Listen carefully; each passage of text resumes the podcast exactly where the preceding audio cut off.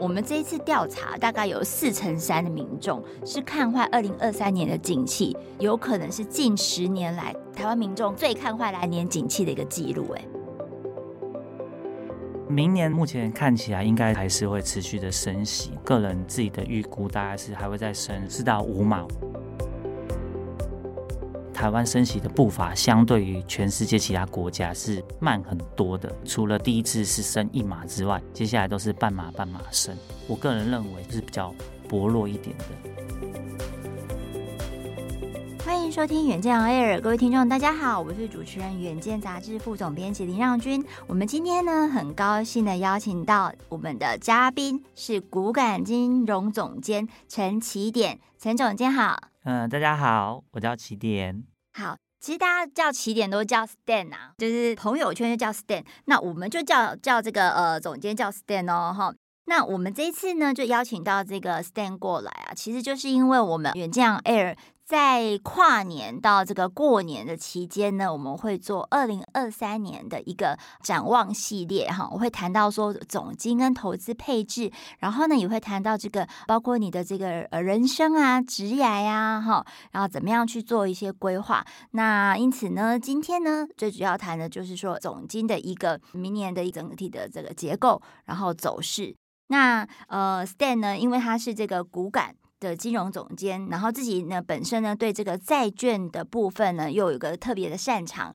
那所以呢就是请这个 Stan 来帮我们分析二零二三年的一个总金的一个走势。那首先的话，如果谈到说明年的展望啊，大家就会看说美国联准会的一个走势，对不对？那呃其实啦，我们大约定调，如果是二零二二年，我们现在回过头来看，它是整个是一个总金盘，对不对？因为联准会强升息。超级鹰，然后就是呃连五次升息，然后升了十七码，就是整体的这个基准利率从零一直调升到现在已经是四点二五到四点五趴的这个区间了哈，所以是一个猛升息的状况。那 Stan 你看哦，明年的这个二零二三的整体的局势还是一个这样的一个总金盘吗？明年的话，目前看起来应该是还是会持续的升息。那我个人自己的预估大概是还会再升四到五码，终点应该是会落在五点二五 percent 或者是五点五 percent 左右这样。嗯，还会再升四到五码，那意思就是说可能有机会升到明年中哦。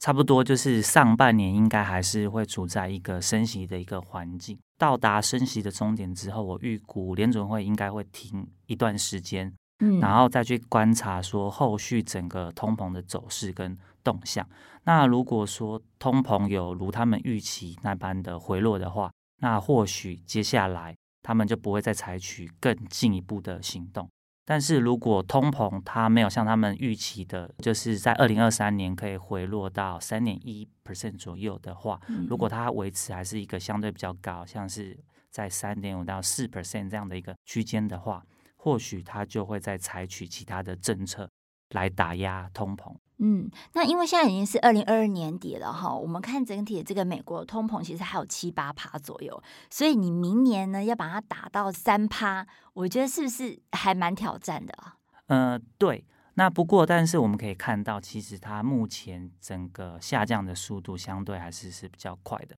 今年年中最高的时候大概是到九点一，对，吓死人了。所以目前大概也下滑了大概两个 percent 左右。那所以以这样的一个速度来前进的话，明年是有机会可以回落到三 percent。那但是在这个过程中，我个人是觉得它通膨到某一个水平之后呢，它应该会产生所谓的停滞。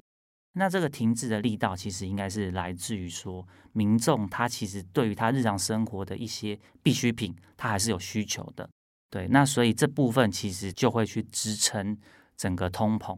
然后还有再来就是说，整个全球的供应链它其实还是存在着一个不确定的一个因素。那主要我觉得会来自于中国。虽然说中国它目前对于二零二三年的一个政策的规划是说，它要去支持它的经济，然后放宽整个对疫情的管控。那但是呢，因为就目前整个疫苗的防护力来说，其实还是。不是那么的强，那所以在中国整体来说，它的人口这么的密集，你说它有办法真的去维持，然后不让它再度的大规模的扩散的话，我觉得还是需要进一步的去做观察。对，所以就是说，今年、哦、强升息，主要是为了压抑四十年新高的一个通膨嘛，哈。那所以呢，呃，在这个全球通膨的一个环境里面，全球的主要央行它就是强升息来应应。那因此，对于这个经济，可能还是多少有一些损伤啦，对不对？有一些这个对经济造成一些副作用。嗯，不过呢，我们目前来看，就是说，二零二三年呢、哦，就是这一些促进或者说推升通膨的因素，它有没有一个有效的减少呢？因为我们说，二零二二年它可能是来自于说原物料的一个攀涨，那这原物料攀涨背后有可能是供应链跟这个俄乌战争的一个关系。那来年的推升通膨的因素，Stan 你怎么看呢？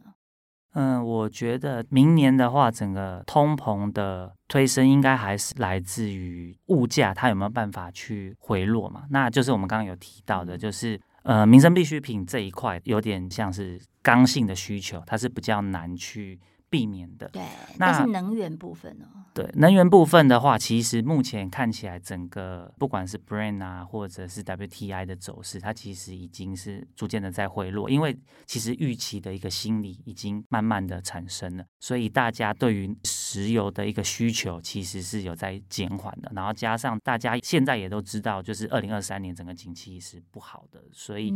预估在。二零二三年整个能源的一个价格应该是会回落到一个相对比较低的一个水位，这样。哦，所以 Stan，你会觉得说，二零二三年其实你整体的总体经济或者景气，你是比较偏看坏的吗？就你可以等一下回答，因为我们最近有做一个这个呃台湾明星动向的一个调查，就是你猜有多少人看坏明年景气？嗯、呃，是以百分比来讲吗？还是总？对，百分比来看，我觉得应该至少六成吧。哦，真的哦，你真的是比我们的这个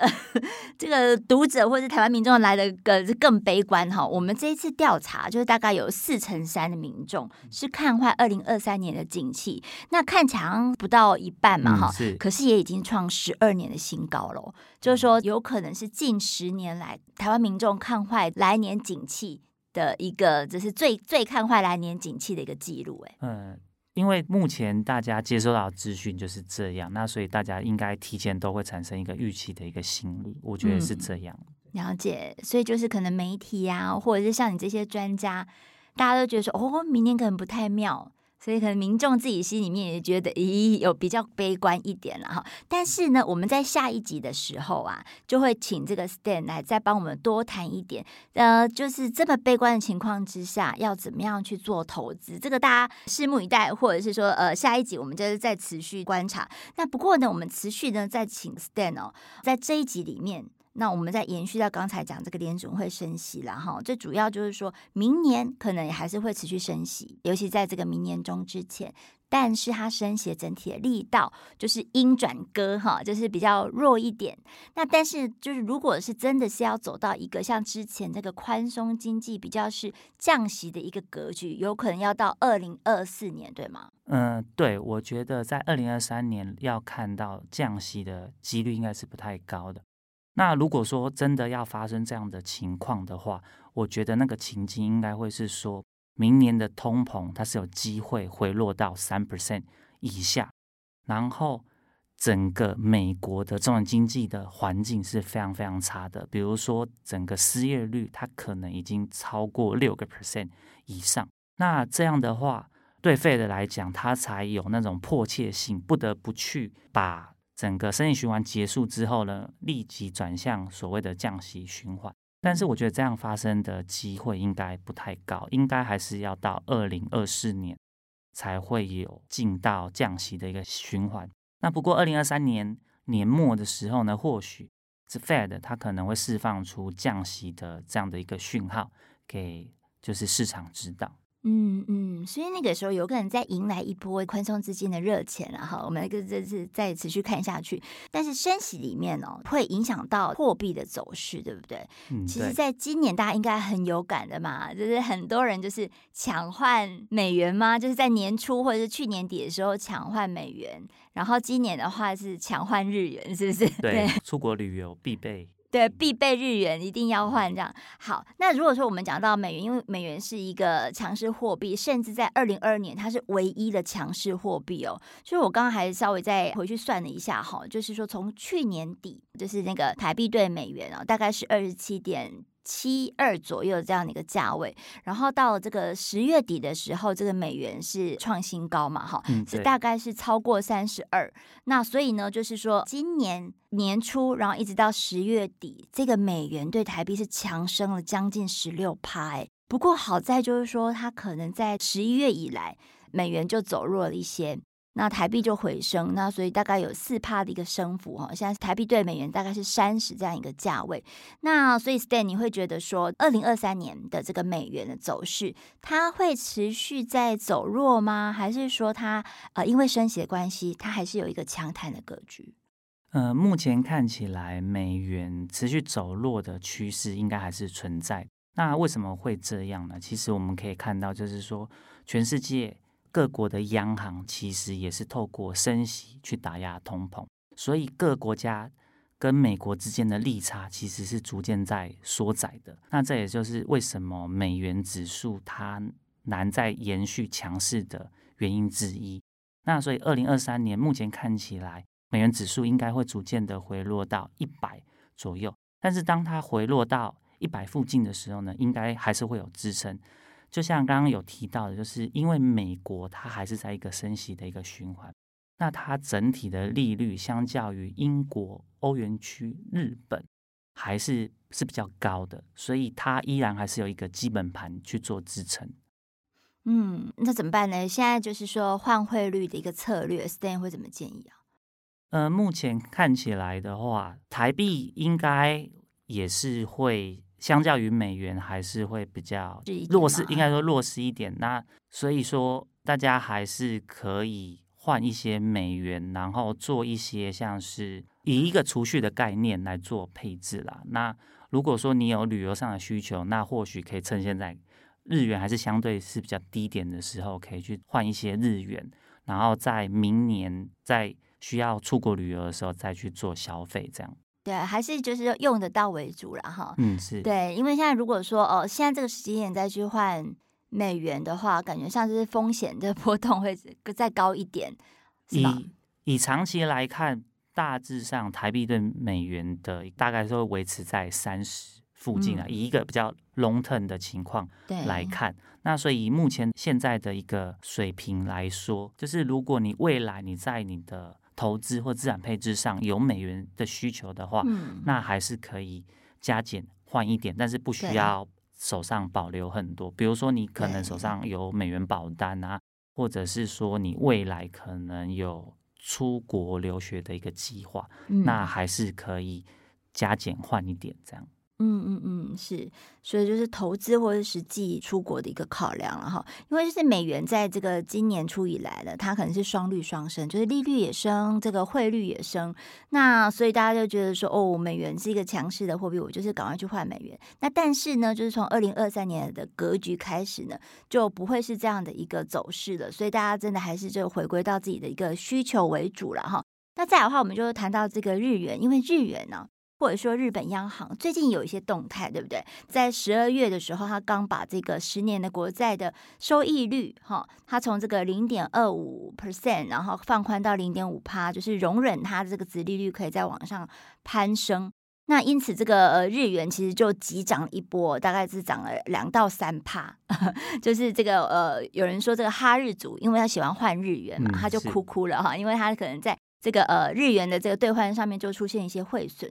那其实呢，这背后的一个原因呢，就是也跟这个日本央行总裁黑田东彦的一个动向是也有关系的哈。就他除了做出了这样的一个呃收益率这个容忍区间放宽的决策之外，他也在二零二三年的四月份，他的任期已经届满，要要卸任了哈。所以这个 Stan，你来看一下日本央行，日本央行在二零二三年的一个格局会是，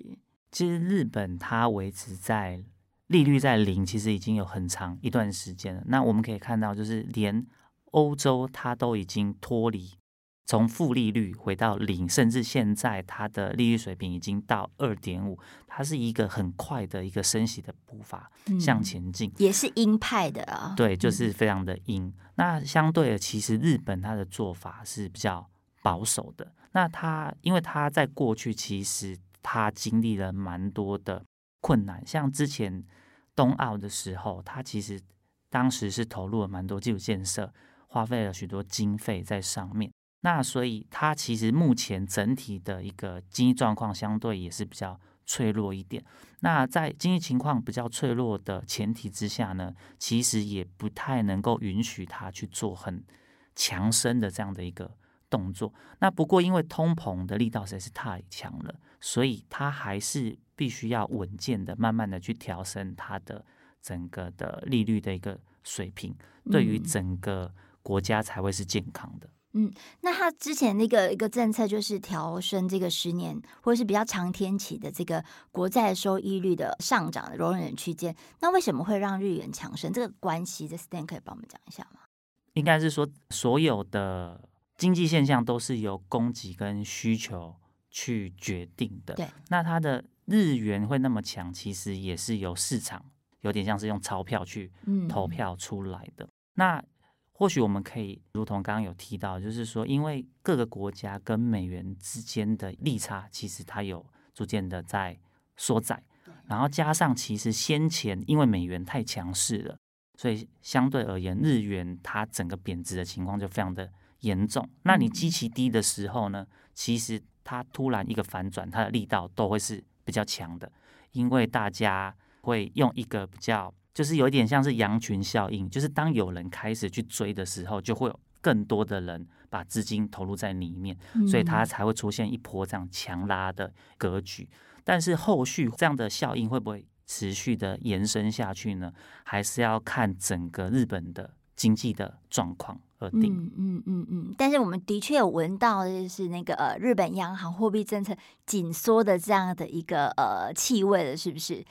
嗯，对，因为这是他不得已的，就是整个大环境迫使他必须也要像就是先进国家一样，像美国、欧洲，他现在就是做一个比较紧缩的一个政策。嗯嗯嗯，好哦，所以我那个等到四月，呃，黑田东彦卸任之后，我们要看说继任者他的这个呃央行的呃货币政策。会不会持续宽松呢？或者是说，可能就是接着往进一步来做一个紧缩的动作？这个是可以再持续观察了哈。那接下来我们就把这个场景再转回到台湾了哈，因为这个跟我们听众是最迫切相关的。那台湾央行的部分呢，就是也跟着美国联准会的一个升息的步调哈。其实呢，今年也是四次的一个升息哈，整体的加起来是大概是二点五个百分点。那 Stan 你怎么看？说台湾央行在二零二三年它的一个升息的走势呢？其实我觉得台湾央行它还是会参考美国的一个动作。那所以说，美国如果明年二零二三年上半年还是处在一个升息的一个环境里面的话，那台湾的央行它其实还是会被迫要跟着一起去。做升息的调升，因为其实台湾升息的步伐相对于全世界其他国家是慢很多的。因为除了第一次是升一码之外，接下来都是半码半码升。那以台湾整个通膨的力道来说，以这样的一个升息步伐，我个人认为其实相对还是是比较薄弱一点的。那不过站在央行的角度，它应该还是以保护整体的经济环境为主，所以它的升息的频率啊，还是步调，它相对还是会放比较缓。那它其实我们的杨总裁也有提到，就是说在二零二三年，如果整个台湾的通膨有回落到两 percent 以下的话，那它可能就会暂缓升息。所以目前看起来，明年应该还是有机会升息，只是说整个幅度应该还是以半码为主。那频率的话，应该相对还是会比较低一点，这样。嗯嗯，所以这个房贷族其实还是要有一些心理准备啦哈，这房贷利率或者整体利率也有还是有调升的空间。呃，对，就是你在资金的运用上面，你还是要去算一下你的借贷成本到底是多少，然后以及你目前的收入，然后你生活的一些开销是不是足以负担。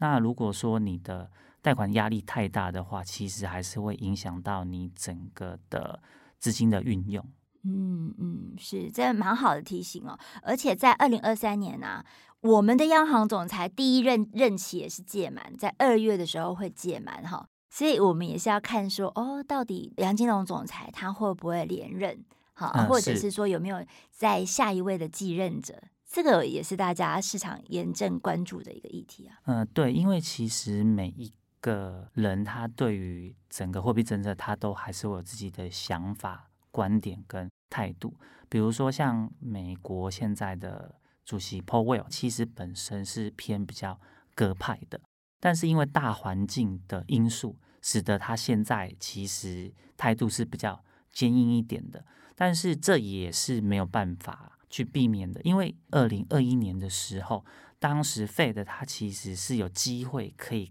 提早去做升息的一个动作。那不过那时候呢，因为 Fed 里面有许多的官员，包括 Powell 自己，他其实认为说，现在去做升息的话，对整个美国经济的伤害是很大的。所以那时候，其实我们可以看到，就是说每一次的记者会上。当记者提问到有关通膨的议题的时候呢，Powell 他都是以通膨只是暂时性的来做解释，然后借此去逃避升息这件事情。那不过二零二一年我们可以看到，整个通膨的力道其实到后来已经逐渐的失控了，最终已经升到大概七个 percent 左右。所以到年底的时候呢，Powell 看情况其实已经不太乐观了，所以他那时候就改口说通膨不是暂时性的。那也就是到二零二二年的时候才开始展开整个升息的一个循环。但是我们从现在回头去看的话，暂缓整个升息的步骤对整个总体经济是有帮助的吗？看起来好像也没有，因为其实伤害它还是会。造成，那你越晚做，其实有可能那个伤害是越大的。嗯嗯，对，在在今年的这个强升息的一个背后啊，其实还是有专家觉得。Powell 实在是太晚生了，太晚动作了吧？嗯，对。好，那呃，关于这个联准会啊，还有就是各国的主要央行的利率的政策走势，其实大家可以加入股感的会员，就是上股感的这个平台网站啊，或者是 Line 加入他的群组。他其实都会推播，或者是准备一系列深度的报道给各位听众或者是读者哦。那所以这个 Stan，我们来年看起来这个总经或者投资都充满了阴霾。那你觉得就是说，可能在股感这样的一个平台上面，大家可以找到什么样的明灯呢？嗯、因为股感在网站上面其实提供了相当多有关投资总体经济的资讯，所以。当大家进到这个网站之后，可以去选择自己有兴趣的资讯去做阅读，那其实就可以提升自己对于投资理财相关的一些知识。那有了一些基础的知识之后呢，其实对于整个在规划上面也是会比较有帮助的。所以加入会员也是要有费用，是吧？呃，没有，是免费就可以加入会员。其实很简单，你只要登录验证你的 email，你就可以成为会员。所以这又是一个佛心的平台，就是跟远见现在的这个平台一样哈。就是我们其实在这个呃数位的这个平台上面呢，大家都还是可以免费看到很优质的内容了哈。那当然，我们也是非常欢迎呢，就是说大家可以加入这个呃远见或者股感的这个会员，那其实就会有更优质、更加值的一个会员的服务啦。那在这个下一集呢，我们会持续邀请 Stan 帮我们谈到这个二零二三年的整体的投资的实战的策略哈，给你一个比较实用的一些观点跟操作的一个守则。请大家呢期待下一集，那也欢迎关注骨感和这个远见的这个所有的平台。那谢谢 Stan，谢谢。好，那欢迎大家持续锁定这个远见 On Air，我们每周陪你轻松聊财经产业国际大小事，下次见了，拜拜，拜拜。